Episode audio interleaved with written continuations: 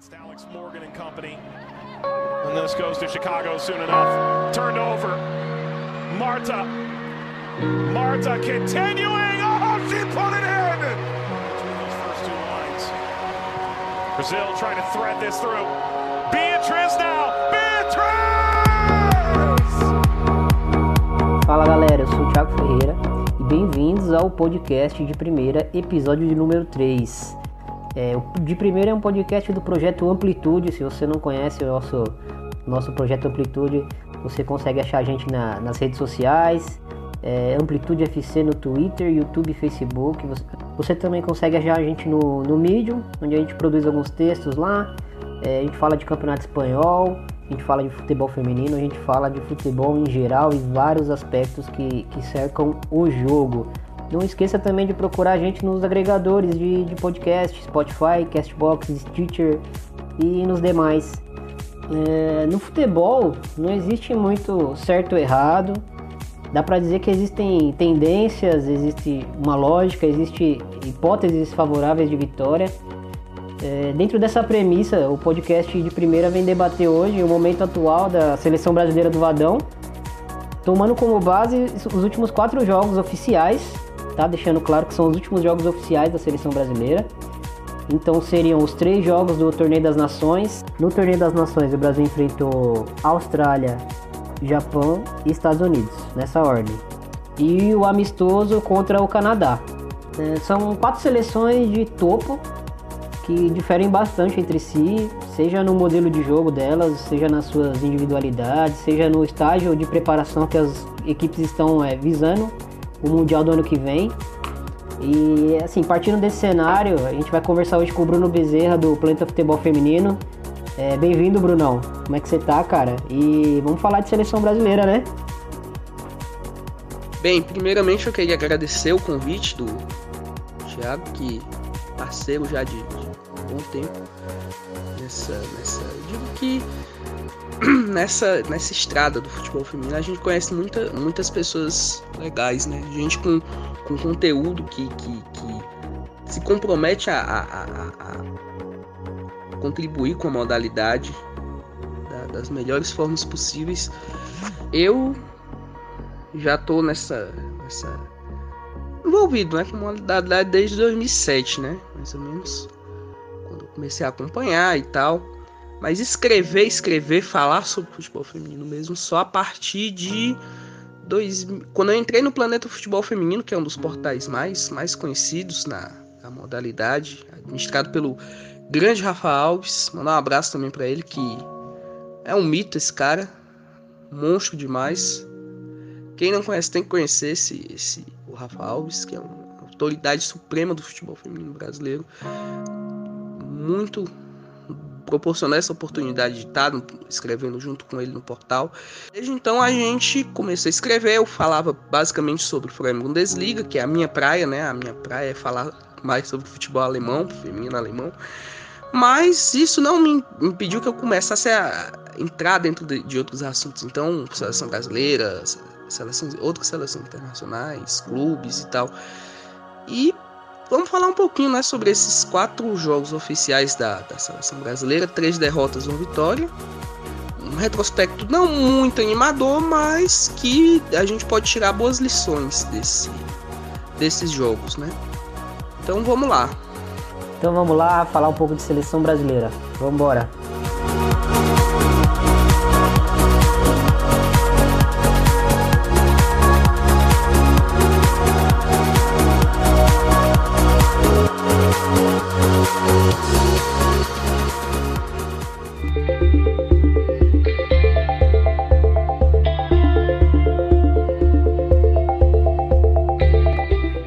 Começar, a gente vai ouvir a jornalista Amanda Marinho, do podcast Passa no DM, que é um podcast que também fala sobre, sobre futebol feminino. É, ela vai dar as impressões dela sobre, sobre a seleção, esse momento atual. Então vamos ouvir aí. Fala Thiago, pessoal do De Primeira.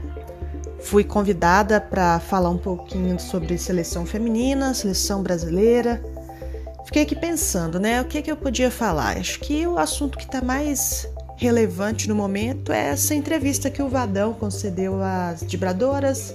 O pessoal foi lá na sede da CBF, conversou com ele. Ele pôde explicar o seu lado da história, digamos assim, né? Sobre esse desempenho ruim da seleção brasileira nos últimos jogos, tanto no Torneio das Nações quanto nos amistosos contra o Canadá. Tirando esse último jogo contra o Canadá, que foi mais um time reserva, jogo com portões fechados, então não dá pra gente tirar uma base, mas pelos cinco minutos que a CBF disponibilizou pra gente, deu pra ver que o Brasil jogou até, até legal. Gostei muito da Andressinha nesse pouco tempo que eu vi. Agora, falando de torneio das nações, o time se mostrou muito perdido diversas vezes, não conseguia, não conseguia fazer nada no ataque, ficava até podia ficar com a bola, mas não conseguia transformar a posse de bola em perigo, em ação de gol, né, ação de jogo, o, que seja, não conseguia produzir lá na frente e a defesa também não estava das melhores. Isso mudou um pouquinho em relação ao primeiro jogo contra o Canadá. O time já mostrou uma defesa mais consistente.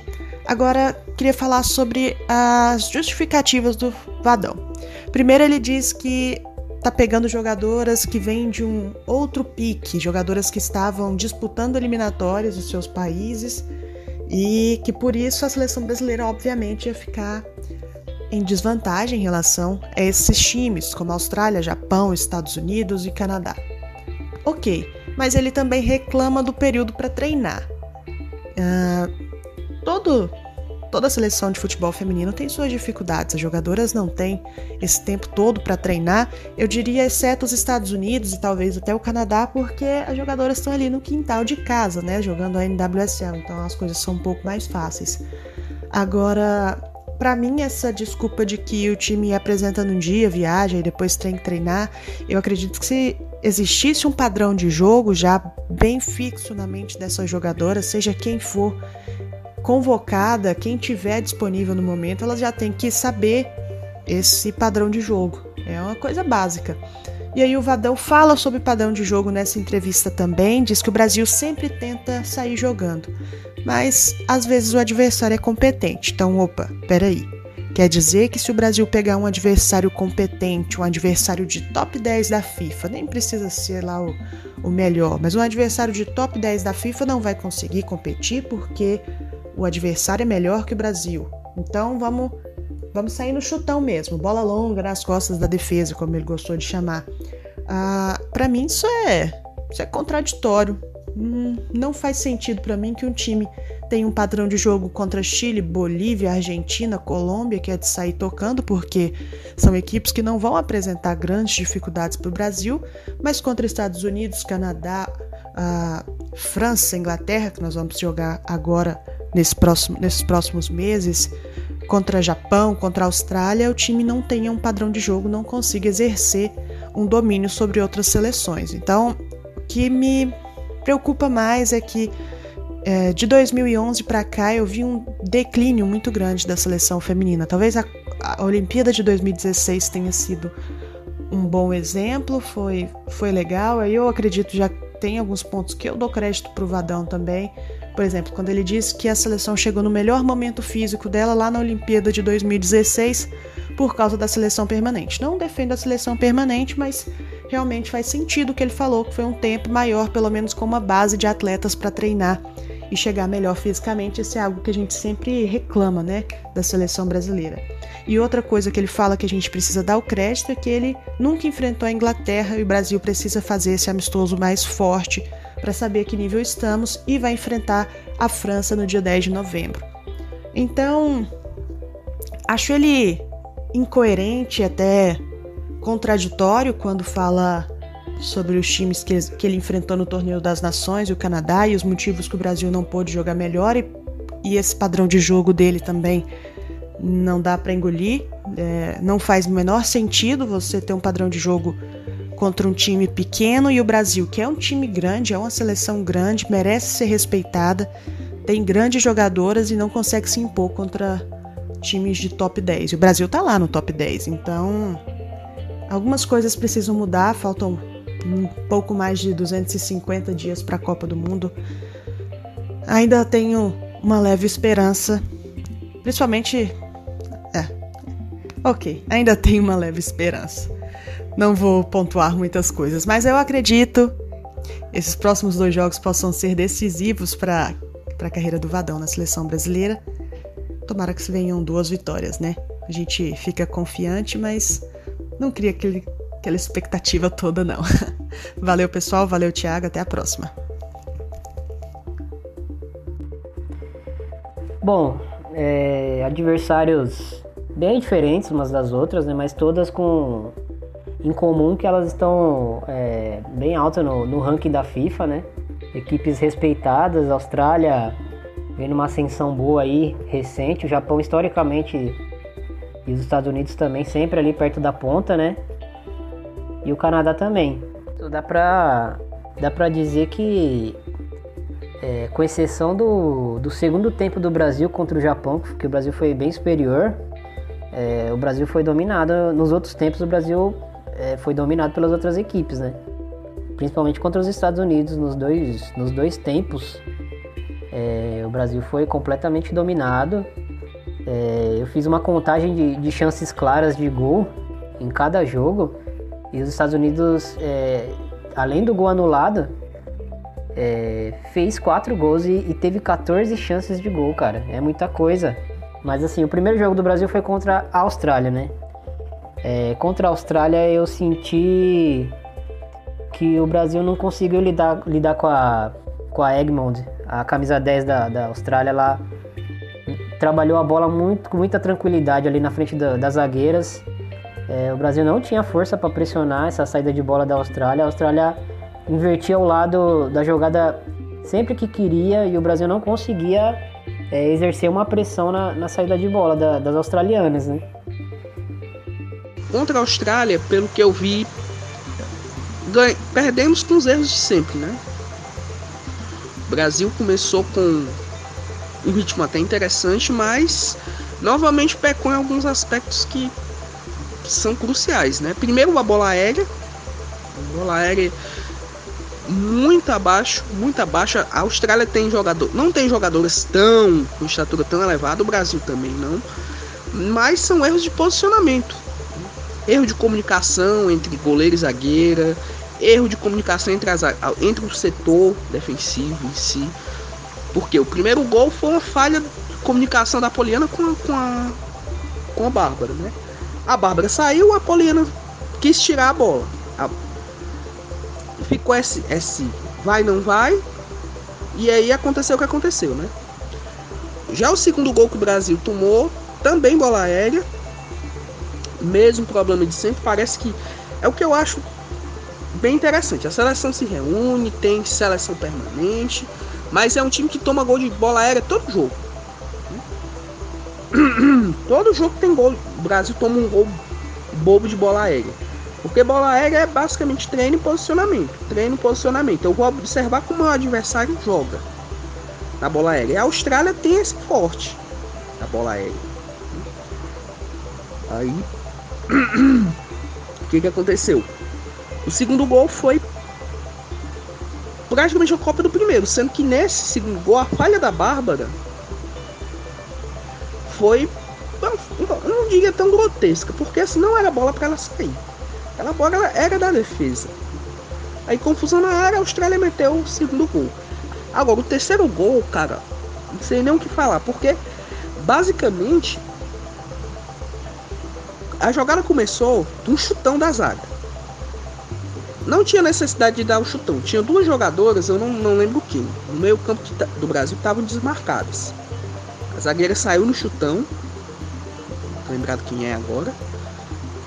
A jogadora australiana também deu um chutão e esse chutão virou um, um passe para Ford, para Ford. A Ford deu uma assistência primorosa para Kerr. A zagueira que estava marcando a, a Kerr praticamente só olhou, acompanhou ela e saiu o, o terceiro gol da Austrália. Foi? Que praticamente foi, é, ali foi erro de tudo, né? Desde o chutão, não tinha necessidade de dar a saída daquela forma, como a questão do da marcação. O jogador que nem a Sanquer, você não pode deixar ela desmarcada é, é, é pedir pra tomar gol. Foi o que aconteceu. aconteceu. O terceiro gol veio dessa, dessa jogada. Aí você percebe que pela, pela própria entrevista do Vadão, é, e já é uma cultura do brasileiro mesmo de achar que a bola aérea é só um detalhe do jogo, sendo que a bola aérea impacta em um quarto dos gols do, do, do futebol, né? Então assim, um, você, tá re, você tá negligenciando um quarto do jogo, é, achando que é só que, que, que, você não precisa dar tanta atenção para esse momento do jogo. É, e só uma marcação individual ali vai, vai exercer a segurança que você precisa, sendo que você na bola defensiva você não estuda a bola ofensiva adversária, você não cria mecanismos para para impedir que, que a adversária é, tome, tome a velocidade que ela precisa para atacar a bola quando ela estiver viajando, né? Para sua área, você não, não, não consegue esse percurso e pelo menos tirar a velocidade da, da, da, da, da jogadora que vai atacar a bola, é, dificultando e minimizando as chances de, de, de gol e, de, uma, de um cabeceio mais qualificado, né? E, e os erros de marcação, assim, bem simples mesmo, de, de você, a bola ser cruzada na área e você já fez jogadora é, de baixa estatura do, do, do, do, Canadá, por exemplo, cabeceando a bola sozinha no segundo pau, como teve uma situação é, no jogo contra o Canadá. É, além dessa questão da bola aérea, é, eu queria, queria colocar aqui dois, dois pontos que eu acho interessantes, assim, que o Brasil precisa abrir o olho e, e corrigir para melhorar sua competitividade. Que, assim, a, a questão da, da, da, das laterais brasileiras, e aí, de novo, não é, não é só uma questão de. Não é apontando o dedo para quem tá fazendo a lateral e tal, mas assim, para o sistema todo que protege essas jogadoras, a, a, as laterais do Brasil são sempre muito atacadas, muita bola nas costas das laterais brasileiras. É, eu acredito que isso ocorre muito por, pela, pela, por, por ser uma equipe que não pressiona é, o portador da bola na fase da construção ainda. E essa bola acaba entrando limpa e, e, e de forma sempre perigosa nas costas da, das laterais brasileiras, né? E assim, uma questão que me chamou muito, muito atenção nesses, nesses quatro jogos é, foi que assim as costas das volantes do Brasil elas ficam muito expostas. E assim foram foi isso nos quatro jogos. É, sempre alguém flutuando nas costas da, das volantes brasileiras. Não importa qual versão de, de volantes que estava jogando ali se era a Thaisa com a com a Andressa se era a Thaisa com a Andressinha se era a Thaisa com a Camilinha como teve um, em uma partida que a, que a Camilinha acabou se deslocando foi até bem no segundo tempo é, eu entendo que o, que o Vadão tá procurando essa parceira para para Thaisa, né? É, para dar uma dinâmica maior ali para ela nessa saída de bola do Brasil e tudo mais, mas assim esse momento de, de transição para encontrar essa opção tá tá deixando o Brasil muito exposto ali na, na fase defensiva. É, a Sinclair contra, contra o Brasil, a canadense Sinclair, ela é uma camisa 9 gosta de, de, jogar na área, mas ela tem, tem uma boa técnica, tem uma boa visão de jogo. E ela jogou nas costas das, def, da, das, defensor, das, das volantes do, do Brasil o jogo inteiro. Você percebe, ela, ela não, não, não fazia nem questão muito de dar profundidade na, no, no ataque, porque a, as pontas elas já estavam meio que retendo as laterais do Brasil e, e, e, e mantendo a linha do Brasil para trás, né? E aí a Sinclair vinha nas costas das volantes e, e, tabelava de primeira. E ela sempre estava participando do, do, do, ataque, às vezes não finalizando, mas ela estava sempre participando é, do ataque canadense e sempre gerando um, um perigo absurdo para o Brasil. É, essa questão eu vi nos quatro jogos. É, o Japão que joga num 4-4-2, é, as atacantes também flutuando nas costas das volantes, assim, com uma tranquilidade imensa é, trocavam passes e, e, a jogadora que vinha por dentro sempre buscando é, esse passe nas costas da, da, das laterais, né? Aí você vê que um problema se conecta ao outro, né? A brasileira está tá muito exposta, sai entrelinha, talvez talvez seja o momento do, da seleção brasileira reavaliar esse sistema de jogo ou então tentar aperfeiçoar ele começando da parte defensiva, né? É, o Brasil não pressiona a bola, a não ser com, com Ludmilla e, e Debinha, que elas têm mais essa característica, né? E a Ludmilla geralmente é quem é escalada para jogar na linha de frente, a, a Debinha vem fazendo o lado, mas a linha de frente do Brasil não pressiona a bola com muita qualidade, descansa, esperando esperando a retomada da, do Brasil para tentar sair em velocidade. É, essa bola chega redonda né, nas volantes adversárias ou, ou pelas laterais, né? E aí quando o Brasil se dá conta de, de começar a fazer uma pressão mais forte, a entrelinha está exposta.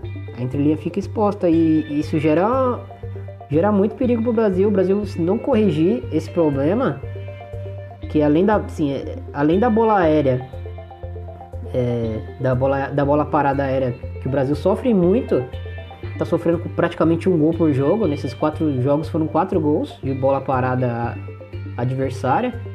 É, se o Brasil não corrigir esse problema da bola parada e, e, não conseguir resguardar as costas das volantes de uma forma mais, mais consistente, é, o Brasil não vai conseguir ter competitividade para brigar com as melhores equipes do mundo. Isso aí para mim é fato. Hoje no futebol atual não dá mais para você falar que, o, que a bola aérea é, é, é um elemento bobo, não. A bola aérea é um elemento que decide jogo. Ah, os Estados Unidos em 2011 ganharam. O Brasil tava com o jogo na mão. Tava com 1x0 encaminhado na. na tava com 2x1, quer dizer, encaminhado na prorrogação. Tinha. Se não fosse aquele gol que a, que a, a Rapinoe fez, a Rapino não, a, a Wamba que fez. A jogada foi da Rapino. O Brasil teria ido às semifinais da Copa do Mundo. Muitos outros exemplos que é, se a gente for pegar só uma compilação só de lances de bola aérea que o Brasil perdeu jogos ou cedeu empate só por conta de erros de bola aérea, tem, não tem, dá um vídeo de 10 minutos, se a gente for, ou mais, né? só pegando esses, esses pontos. Quanto à questão das, das laterais que a gente comentava, Hoje em dia, o que, que acontece? Se você tem duas laterais que sobem muito, vocês têm que ter duas volantes que façam essa cobertura das saídas dela. E o que, que acontece? As nossas volantes têm essa qualidade para fazer essa, essa cobertura das laterais? Tem, mas a, a, a, obrigação delas não é não é essa. Elas são as duas volantes que nós temos hoje. Seja Formiga, Andressinha, Andressinha, Thaisa, enfim. São volantes que tem por função primordial proteger aquela faixa de campo e criar jogadas, sobretudo a Andressinha.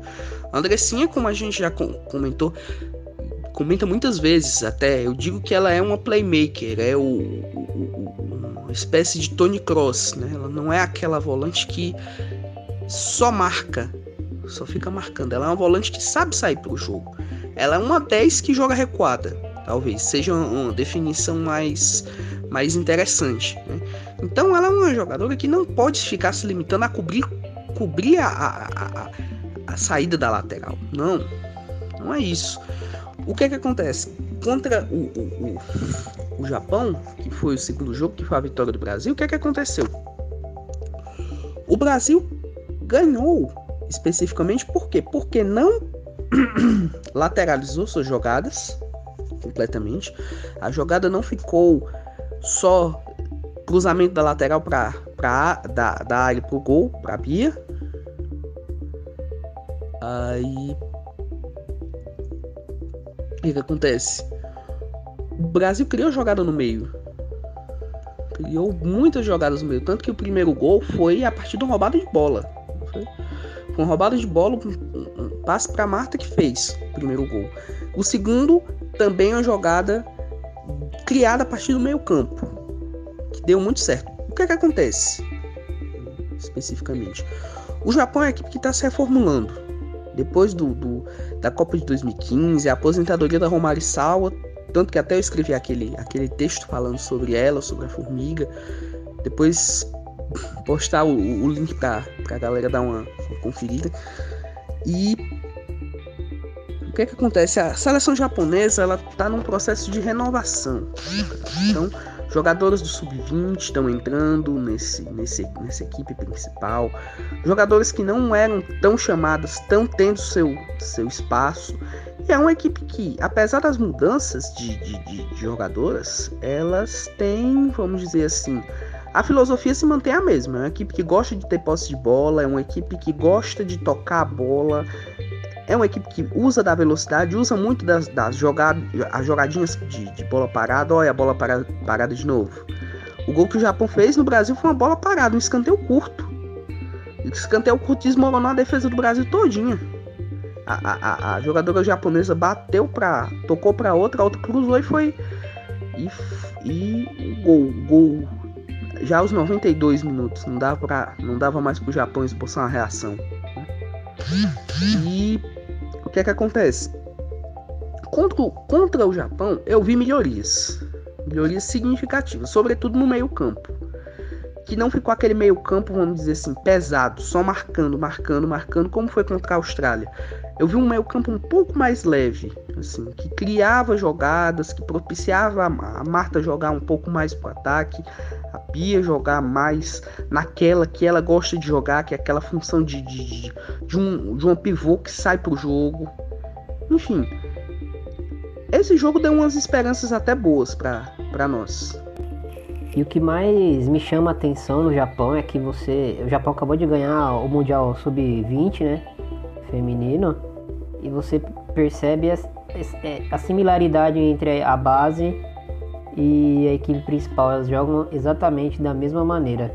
É, foi uma vitória, mas o primeiro tempo do Brasil não foi lá muito bom, né? É, eu lembro de uns dois lances da, que, que o Japão pressionava as laterais do Brasil, principalmente a Rayane pela direita, e obrigava ela a tentar sair por dentro. É, tirava o lado dela e obrigava ela a sair por dentro, e ela perdeu umas duas bolas ali por dentro que, que geraram é, grandes riscos ali para o Brasil. É, então você percebeu que o Japão tinha uma estratégia para tentar atrapalhar a saída de bola do, do, do, Vadão. O Brasil sai muito pelo lado, sai muito jogando pelo lado. E parece que as equipes que enfrentam o Brasil já entenderam isso e elas é, forçam o Brasil a tentar a, a ter que jogar pelo meio, por dentro. E o Brasil não consegue jogar. É, contra o Canadá, é, eu vi uma, uma melhora sutil na, na pressão das atacantes. Muito pela presença da Ludmilla, que a Ludmilla ela, ela tem, um, ela tem uma pressão na bola muito grande, ela, ela, ela incomoda, ela atrapalha, ela tá sempre, sempre atrás da, da, da. não, deixa, não, não dá tempo da zagueira adversária que tá com a bola pensar o jogo, procurar volante, ela tá sempre pressionando. É, e, isso ajuda bastante, né? Porque a bola não entra, não entra redondinha no meio, no meio campo do, do Canadá ou então não chega redondinha para as laterais e isso facilita quem quem tá chegando para marcar essas outras atletas também, né? Eu queria destacar que nesse jogo contra o Canadá, é, André Salves jogou de jogou por dentro, né? Jogou de, de, interior ali ao lado da ao lado da Thaís ali por, por grande parte do jogo. É, senti ela um pouco um pouco incomodada com a, com a função nova, né? Sendo que ela no Barcelona ela joga de ponta, vindo para dentro, né? E aí você colocar atleta para jogar de interior é, muda bastante. É, a, a, característica da, da jogadora não, não, é muito respeitada e muda bastante a, a dinâmica do jogo dela, né?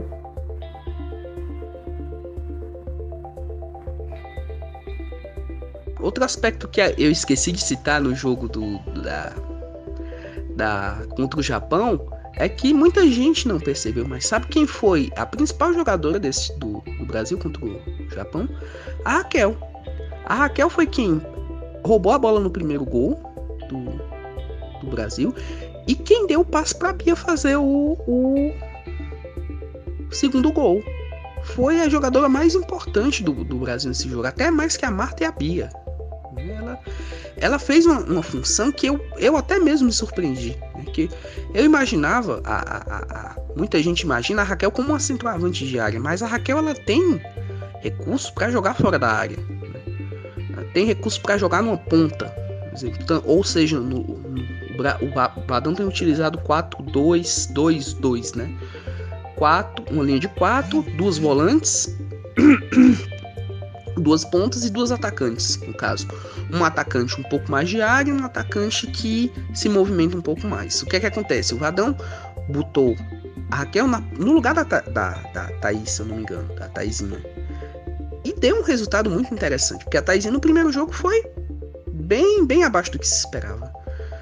Já no, a, a Raquel fez uma partida muito boa. Muito, muito boa mesmo. A, a, a, segunda, no segundo jogo, no caso. É, a Raquel, ela, ela para mim, ela, ela traz é, algo diferente para a seleção brasileira, porque além de tudo que você citou aí, ela tem, ela tem, ela é, ela é considerada uma, uma atacante, camisa 9, ela é goleadora, ela faz muitos gols, mas ela, ela tem características de, de, de meia, não só, não só na qualidade do passe dela, que é um pouco acima da média para jogadoras de, de tão avançadas, né? Mas ela tem, ela tem um, você, você percebe que ela tem características ali de, de, ela consegue temporizar, ela consegue ler espaço, ela consegue fazer uma movimentação interessante, ela vai associa com a com as laterais, associa com, a, com as volantes. Entende? Ela, ela, ela tem esse tipo de coisa, até eu até brinco, eu considero que ela é a ela é o que a gente tem mais uma das jogadoras assim brasileiras que chegam mais próximas de a gente conseguir classificar como uma falso 9, né? Sobre a questão da Zanerato, é, ela joga de, de bem avançada na, na, na Coreia né, do Sul. É, mas assim, eu, eu acredito que, que a questão da imposição física é, ela, é, ela é relativa, né? Ah, eu, eu olho pra Zanerato e eu vejo ela, eu acabo comparando ela assim mentalmente, eu comparo ela muito com o estilo que o Kaká é, em São Paulo tinha, né? Ela tem uma potência, ela tem um, uma condução de bola assim muito forte e ela tem uma, uma boa qualidade para finalizar, de, até de média distância e faz muitos gols. Mas eu não vejo ela como uma 9 pivô é, tão, tão competitiva, entende? Quando ela enfrenta defesas é, mais sólidas, como, sei lá, zagueiras de alto nível francesas, americanas, é, e, enfim, ela, eu, eu, sinto que ela não fica tão confortável é, jogando de costas, entende? E dentro da Coreia do Sul, ela, ela, ela tem uma posição física assim que, que destaca muito, né? Com relação às defensoras coreanas, né? Mas eu acho ela uma jogadora esplêndida. E só para finalizar sobre essas opções de frente, eu acho que a melhor opção de todas é a Darlene. Porque a Darlene ela é completa.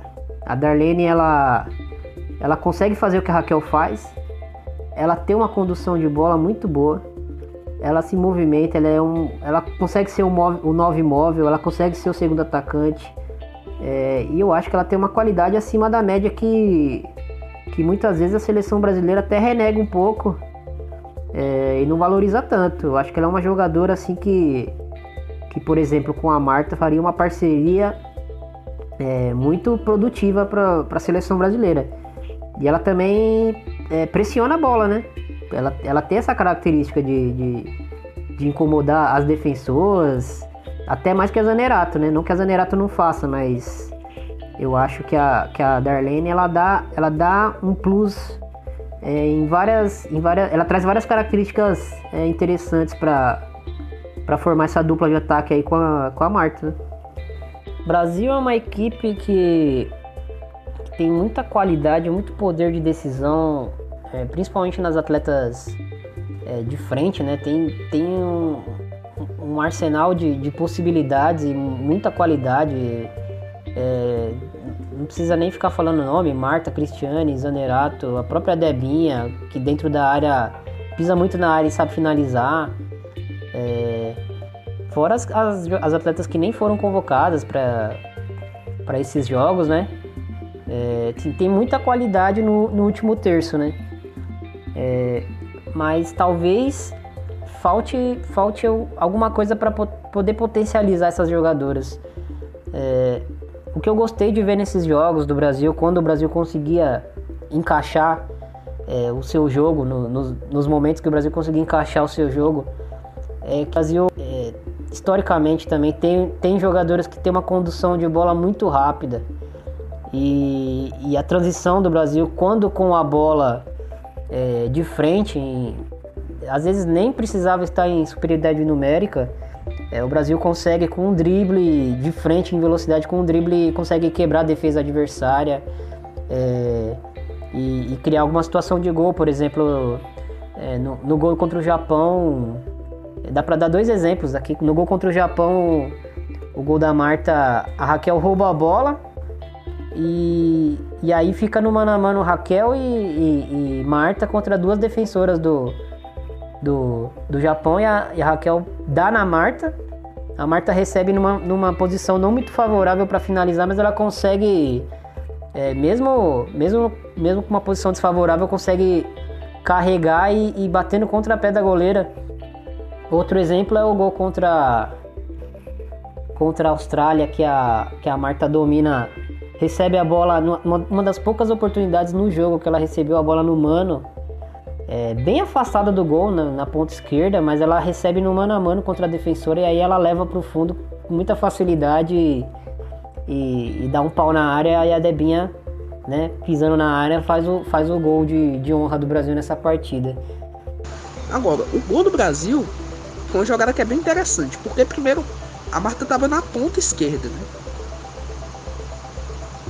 Ela saiu do, do, do da posição dela primordial, que é a, a, faixa central, centro para frente, e foi jogar na ponta esquerda. Que é o que eu acho. O Brasil tem uma carência nessas pontas. Que hoje em dia a, as principais seleções têm pontas que, que aparecem bastante pro jogo. Por exemplo, a Holanda tem a Martens. A Martens é uma, não é uma, uma camisa 10, ela é uma ponta. Deixa eu ver que mais. A própria Pernille Harder. Harder é uma ponta.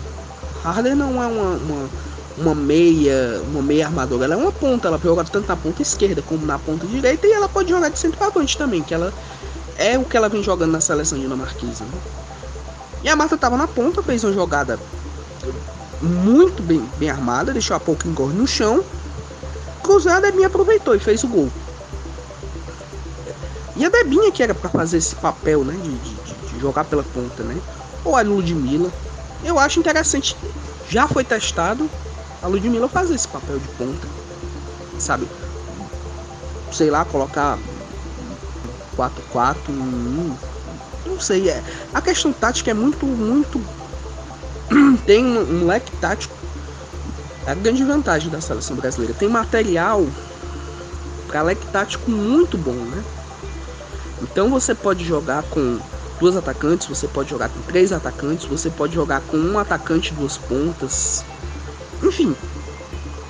Agora, o Brasil jogou mal contra a Austrália, isso é, foi evidente.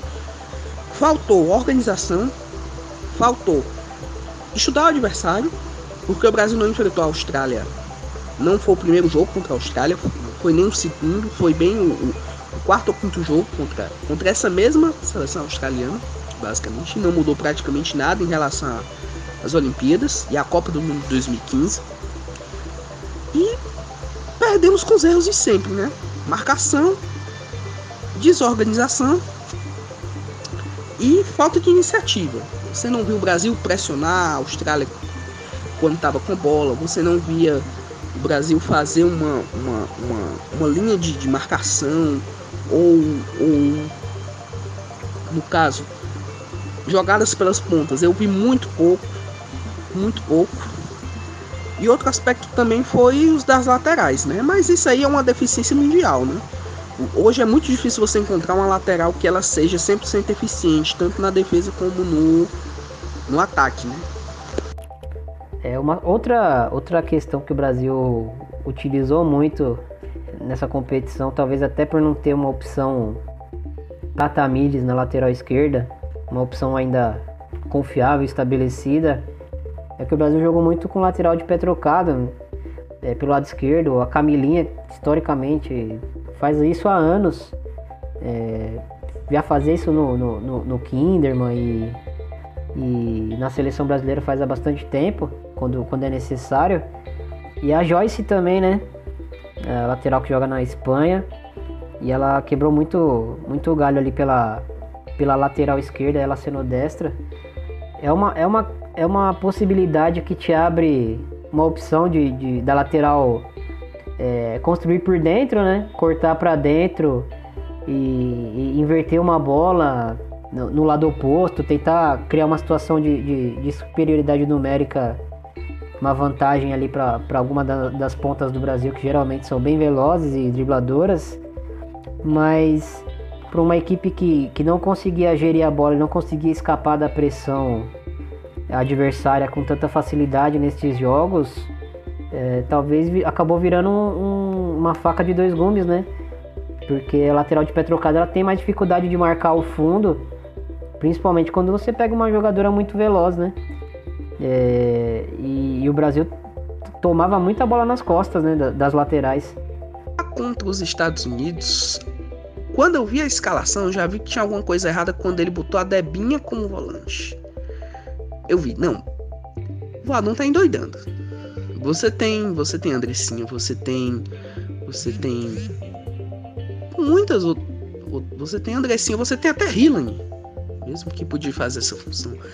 É, foi colocou a Debinha. A Debinha não é uma jogadora de marcação. A Debinha é uma jogadora que ela, é, é, é, tem velocidade ela não é uma, uma, uma, uma volante, uma meio camp... ela é uma meio campista que joga do, do, do meio para frente, ela não é uma volante, no caso.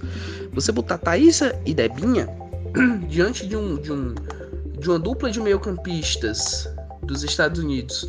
Os Estados Unidos jogou com, joga no 4-3-3, né? E o Brasil jogando na mesma, na mesma forma, 4-2-2-2, né? No caso, você, você fica o que deu para perceber nesse segundo jogo foi o seguinte, que cara, o Brasil fez o primeiro gol, uma jogada que foi bem até bizarra da ponta, um, a, a Davidson foi tentar cortar e fez um, um gol contra, um cruzamento.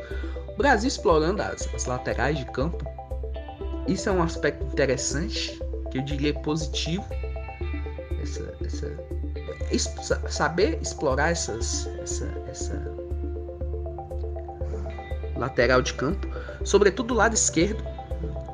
O lado esquerdo do Brasil é um, tem qualidade ofensiva, tem muita qualidade ofensiva. A jogada começou com a Debinha, né? A arrancada é boa, ela tocou para Bia, a Bia cruzou e a Davidson teve a infelicidade de fazer o gol contra, né? Aí o que, é que aconteceu? Todo mundo já pensava que o Brasil ia deslanchar e tudo. Aí 16 minutos depois os Estados Unidos conseguiram fazer o seu gol, né? O gol, um gol meio sem querer, né? Meio um chute meio desengonçado da, da Lavelle. Novamente, o lado esquerdo do Brasil ofensivamente é muito bom, mas defensivamente ele dá uns espaços que e foi isso que aconteceu. O espaço estava ali livre. A, a, a, deixa eu ver exatamente quem é que estava lá revendo o jogo aqui, né? Mas o Rapinoe, se eu não me engano, não, não foi a Roland. A Roland tava naquele, naquele, do lado direito da defesa, defesa dos Estados do defesa do Brasil. Ela recebeu o passe, tocou pra, pra Lavelle, que deu um chute meio despretensioso, até. Chutinho até fraco, mas suficiente para bater a Letícia. E a jogada começou com o Rapinoe, né? Rapinoe é, é fora de segue, né? O, a qualidade que ela tem para bater na bola é, é, é muito é, é, muito fora de série. Tem que elogiar mesmo. O segundo gol dos Estados Unidos, novamente uma jogada lado esquerdo, defesa do Brasil. Complicado. E mas aí também tem o lado do o, a gente não pode tirar o mérito da Tobin Heath, que fez uma ótima jogada, cruzou não tinha ninguém marcando e a, e a Juliertes, que a Juliertes é um caso bem interessante, até vale a pena comentar. A Juliertes é zagueira e com a, a, a, a treinadora dos Estados Unidos se transformou numa volante, uma bela volante, né? É, é qualidade que ela tem, ela fisicamente ela é muito, ela é muito forte, mas ela não é aquela, vamos dizer assim, que a gente chama no linguajar. Brucutu, ela tem muita técnica, né? ela aparece bastante no ataque. Tá?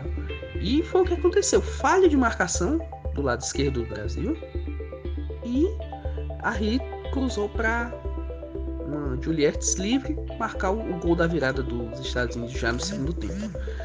Aí a partir daí deslanchou tudo, né? A defesa parou de marcar individualmente, deixar espaço para jogadores americanos chutarem de longe, a média distância. O gol da Tobin Heath saiu de um, de um, chute da entrada da área, ninguém marcando, ela chutou.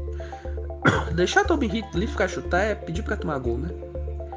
Ela bateu no cantinho da Letícia, a Letícia não pôde fazer nada, bola rasteira no canto, não, não dava para ela, não dava para ela pegar e cruzada, né, também. A Letícia teve até uma atuação muito boa contra, contra os Estados Unidos, né? Botou ela no, botou ela no fogueira, na verdade, foi um fogueiro você colocar uma, uma, goleiro no jogo logo contra os Estados Unidos, né? Ela não, não, os quatro gols ela não comprometeu, não pôde fazer nada, todos foram, foram falhas de, de, de marcação, no caso. E o quarto gol Novamente a bola parada. Novamente a bola parada. A Rapinoi cobrou, cobrou falta. E a Morgan sozinha só teve trabalho de empurrar para as redes, né? A jogada até que foi meio. meio. Não diria polêmica, mas. Eu fiquei na dúvida se ela estava um pouquinho à frente. Revendo o, o, o lance por um ângulo mais. mais foi uma linha de impedimento burra, foi? Na verdade, as jogadoras americanas elas estavam se posicionando atrás da linha da, da linha de área e quando a Rapinoe bateu, a Morgan foi a primeira a aparecer, se antecipou a defesa brasileira e fez o, o, o quarto gol. Aí esse jogo fica alguns questionamentos, né? Deixou, sobretudo, do aspecto defensivo. O ofensivo praticamente só teve aquele lance do gol. Mas defensivamente a gente ficou com aquela incógnita. Então, o, lado esquerdo da defesa brasileira vai funcionar ou não? A gente vai continuar tendo, tendo essas dores de cabeça na bola aérea e, e, na, na, na, defesa? É, a Debinha por dentro, é, eu acredito que o Vadão é, ele, é um, ele, é, ele tem um pensamento de de futebol que, assim, é o que me parece, né? Que ele, ele, ele quer priorizar muito essa força do Brasil no terço final e ao mesmo tempo ele quer dar velocidade pro time, né? E a Debinha dá muita velocidade pro time, mas ela tá atuando num, numa área do campo ali onde ela não tá tão habituada e com certeza não é não é a melhor opção para ela, né? No gol do Brasil, no primeiro gol do Brasil, você percebe que que a bola, os Estados Unidos ataca, a bola sobra do lado esquerdo, a Adriana recupera é, e ela ativa a Debinha. A Debinha recebe aberta e as duas saem tabelando pelo lado e elas ativam a, a Zanerato. Tudo isso em velocidade, em condução. É, aí a Zanerato faz o cruzamento que chegaria na Adriana, que já estava conseguindo entrar na área e a, e a defensora desvia antes de chegar nela e acaba fazendo contra.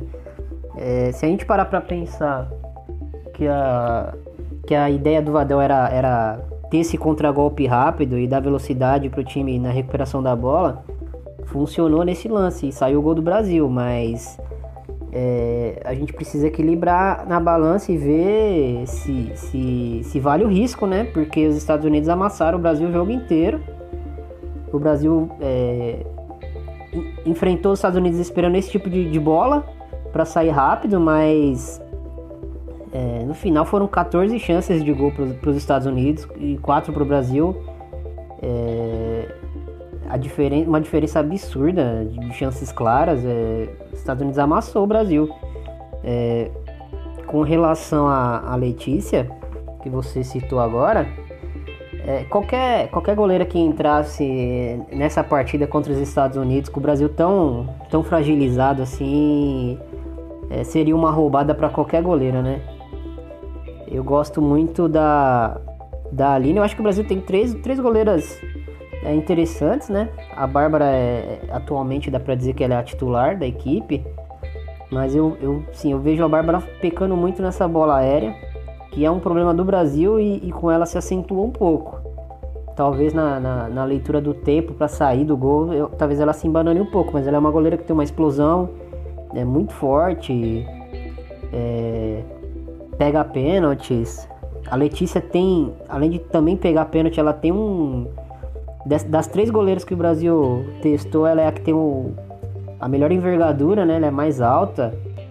E a gente sabe que essa questão de, de, de estatura no, no, no, da goleira pro futebol feminino faz muita diferença, né? Porque o gol é muito grande. E ela é muito regular também, né? Mas a goleira assim que eu mais é, simpatizo hoje, e acho que foi um, um, dos acertos do Vadão quando ele assumiu a seleção lá atrás, antes da Emily, foi ter trazido a, a Aline pro, pro grupo, porque a Aline é uma goleira completa, com exceção da, da estatura dela, né?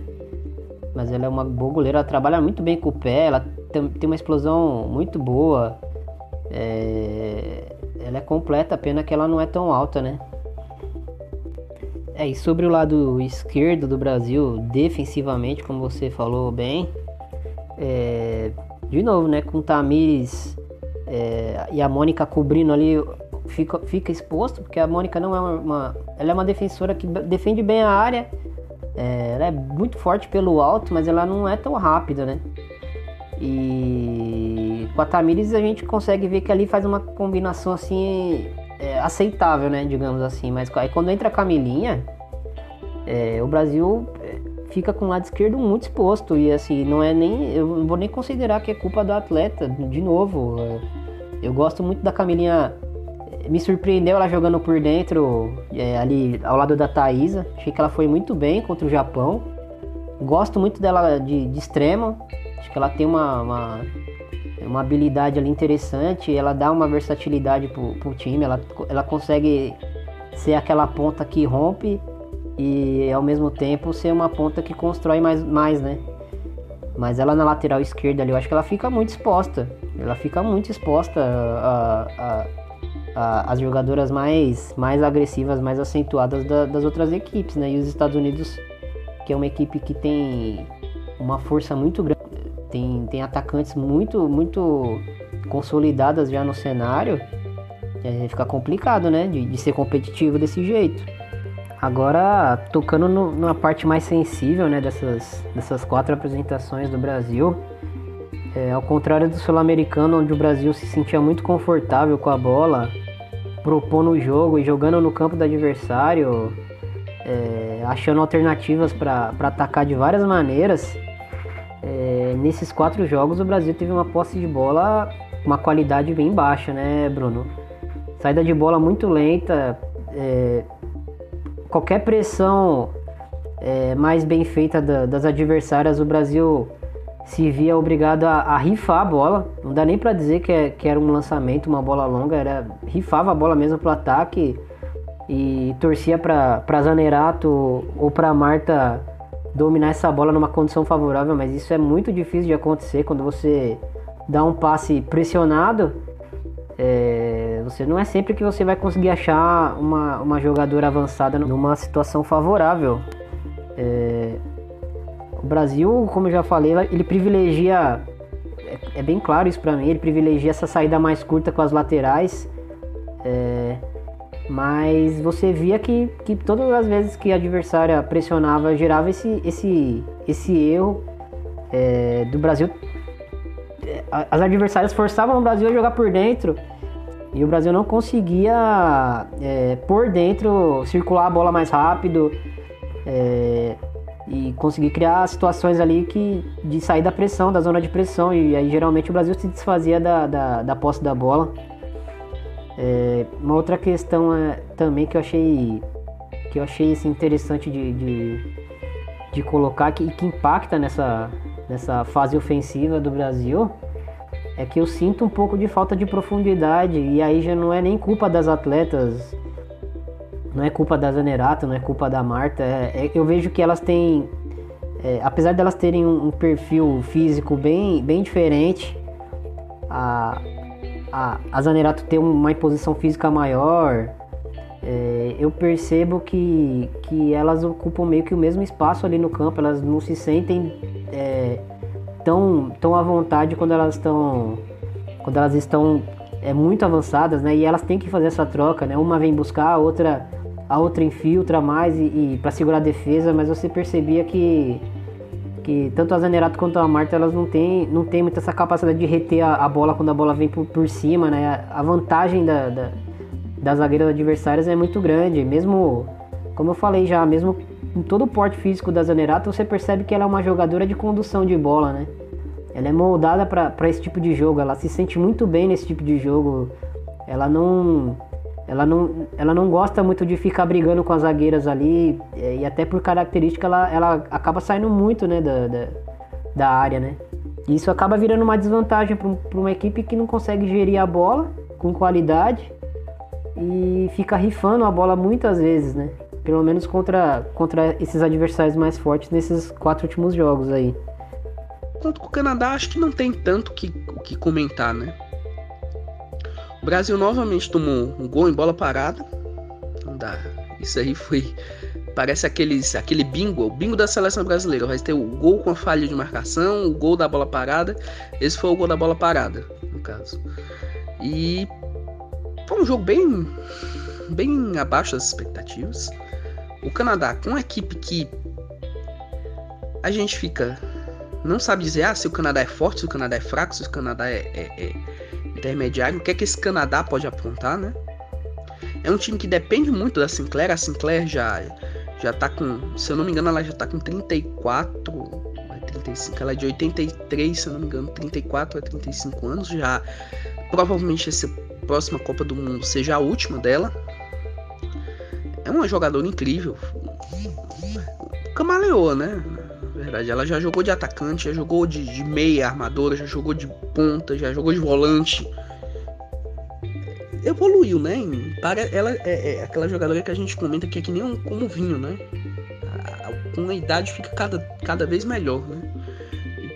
É muito importante no Portland Thorns, uma jogadora que o Torres, que é, que é finalista da, da NWSL, um time que é até jovem. No caso, ela e a Ri são duas das jogadoras mais importantes desse time. E o Canadá está se reformulando, né? Mudou o treinador recentemente, o, o, o John Herdman. Agora está treinando essa seleção masculina do Canadá. Quem está treinando a seleção feminina é um ex-treinador da seleção dinamarquesa feminina. Não me recordo agora o nome dele, mas posso ver aqui e, e, e dizer o nome dele. Enfim. O que eu gostei do jogo foi a Ludmilla. Ludmilla é uma jogadora que a gente que, que, que acompanha, eu tenho um carinho muito especial por ela, que é uma menina que ela tem mostrado um potencial muito grande.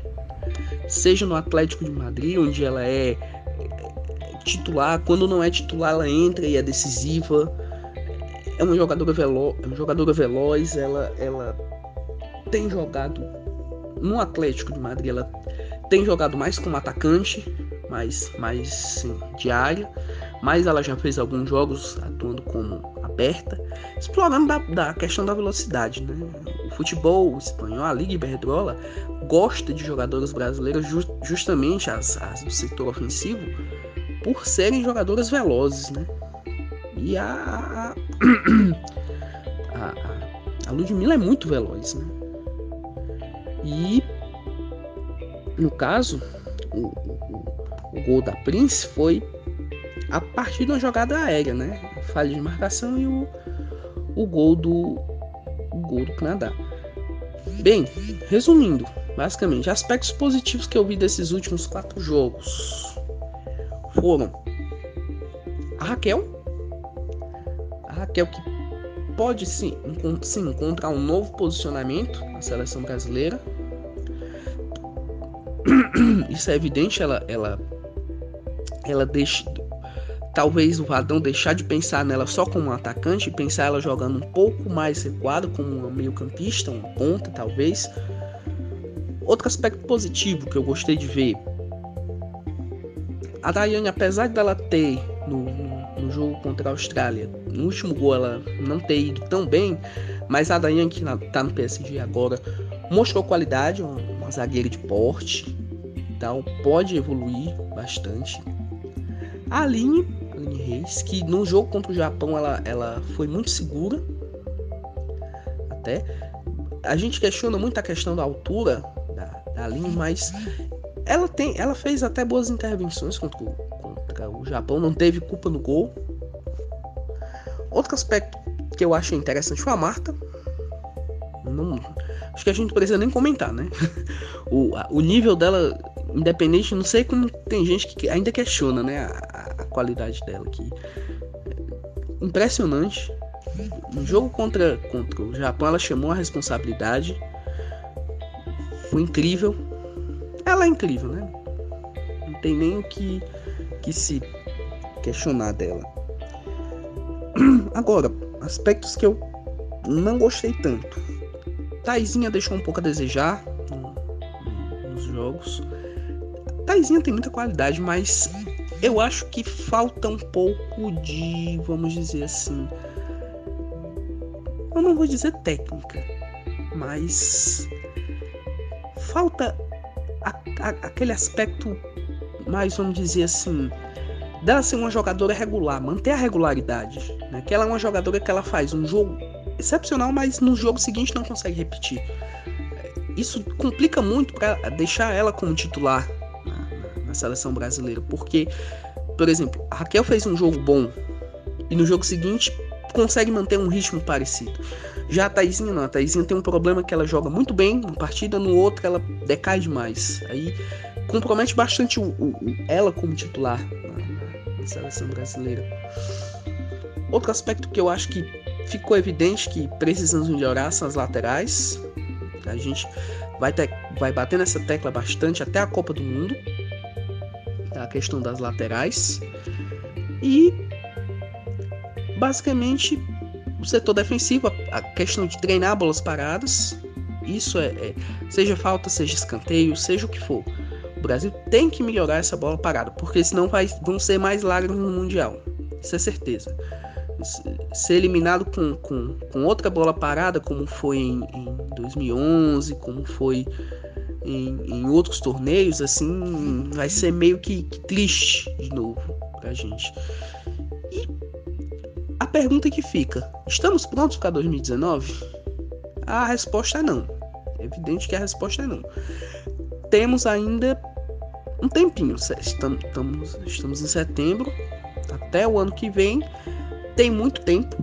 Tem data FIFA, muita data FIFA, então é hora de aproveitar. Ah, o Brasil tem que jogar. Vai jogar com quem? Tem que jogar com seleção do nível do Brasil. Não é jogar contra, por exemplo, sem querer desmerecer, Bolívia. Não. Brasil tem que jogar com a França, o Brasil tem que jogar com a Inglaterra, como vai jogar agora com a, com a seleção da Inglaterra. Com a França também, se eu não me engano. São rivais interessantes. Ah, se o Brasil perder. Não sei. Não. Não é hora da gente taxar a seleção brasileira porque perdeu para a Inglaterra. Perder para a Inglaterra, perder para a França, não é, não é nada do mundo. São duas seleções de topo. Assim como ganhar seria um resultado excepcional para o Brasil. Ganhar da Inglaterra, por exemplo, que é uma seleção que é terceira colocada na Copa do Mundo 2015, semifinalista de Eurocopa. França que tem um, um, um o atual campeão europeu, que é o Lyon, jogadores de muita qualidade e, e, e que vem evoluindo, são duas seleções que vêm evoluindo bastante, ah, mas são testes interessantes. É hora de, de testar a formação. Será que esse 4 esse 4-2-2-2 está bom ser utilizado? Será que, que, que não é hora de testar mais nomes? Mas campeão brasileiro, o brasileiro tem tantos jogadores de qualidade, será que não é hora de testar alguma jogadora que vem se destacando no, brasileiro feminino?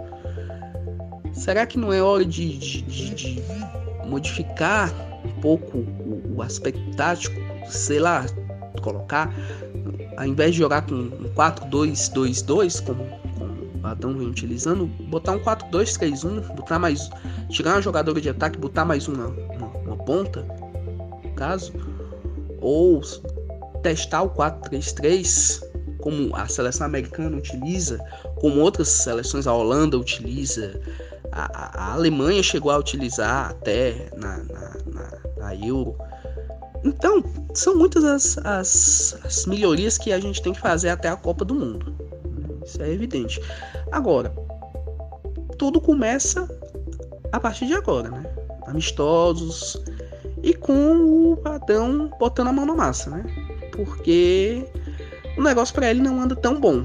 Assim, a questão das derrotas, apesar de terem sido até derrotas, eu não vou dizer previsíveis, mas derrotas até não tão. Outros estatinhos até foram, uma derrota bem humilhante, humilhante e tal.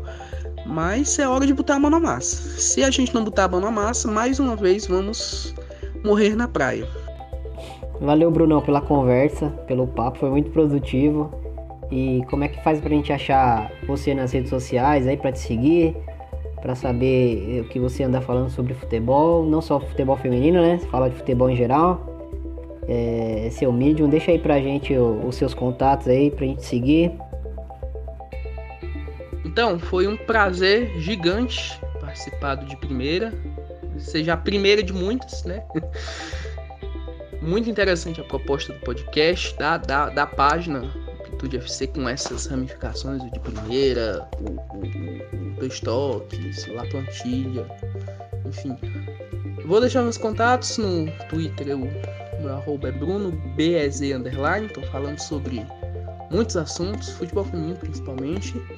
Então, no Facebook eu tenho utilizado pouco, mas quando eu utilizo geralmente eu tô mais no, no grupo, que é um dos mais populares do, de futebol feminino aqui no Brasil, que é o Futebol Feminino em Ação, é administrado pelo grande Daniel Lopes. Um abraço para ele, cara, gente finíssima.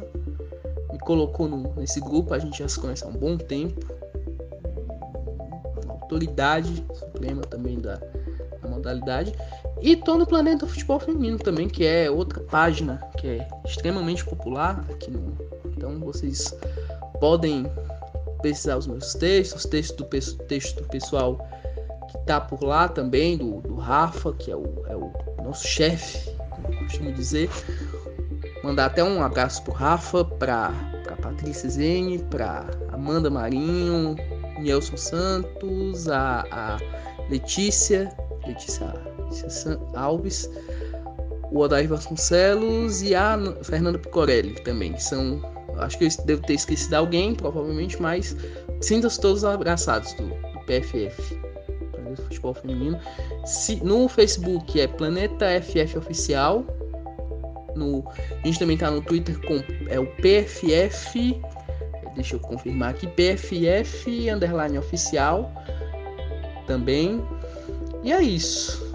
Que a gente possa, tanto eu como o pessoal do futebol feminino, possa comparecer mais a, a essa, ao podcast e contribuir assim, da melhor, melhor forma possível. Um abraço a todos.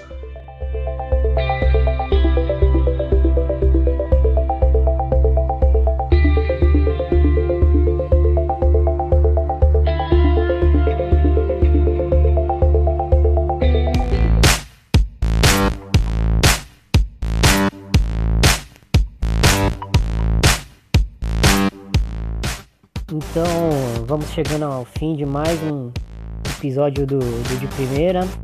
Gostou? Tem algo a acrescentar? Deixa um recado aí pra gente nas redes sociais do Amplitude FC. É, e muito obrigado e até a próxima. Valeu!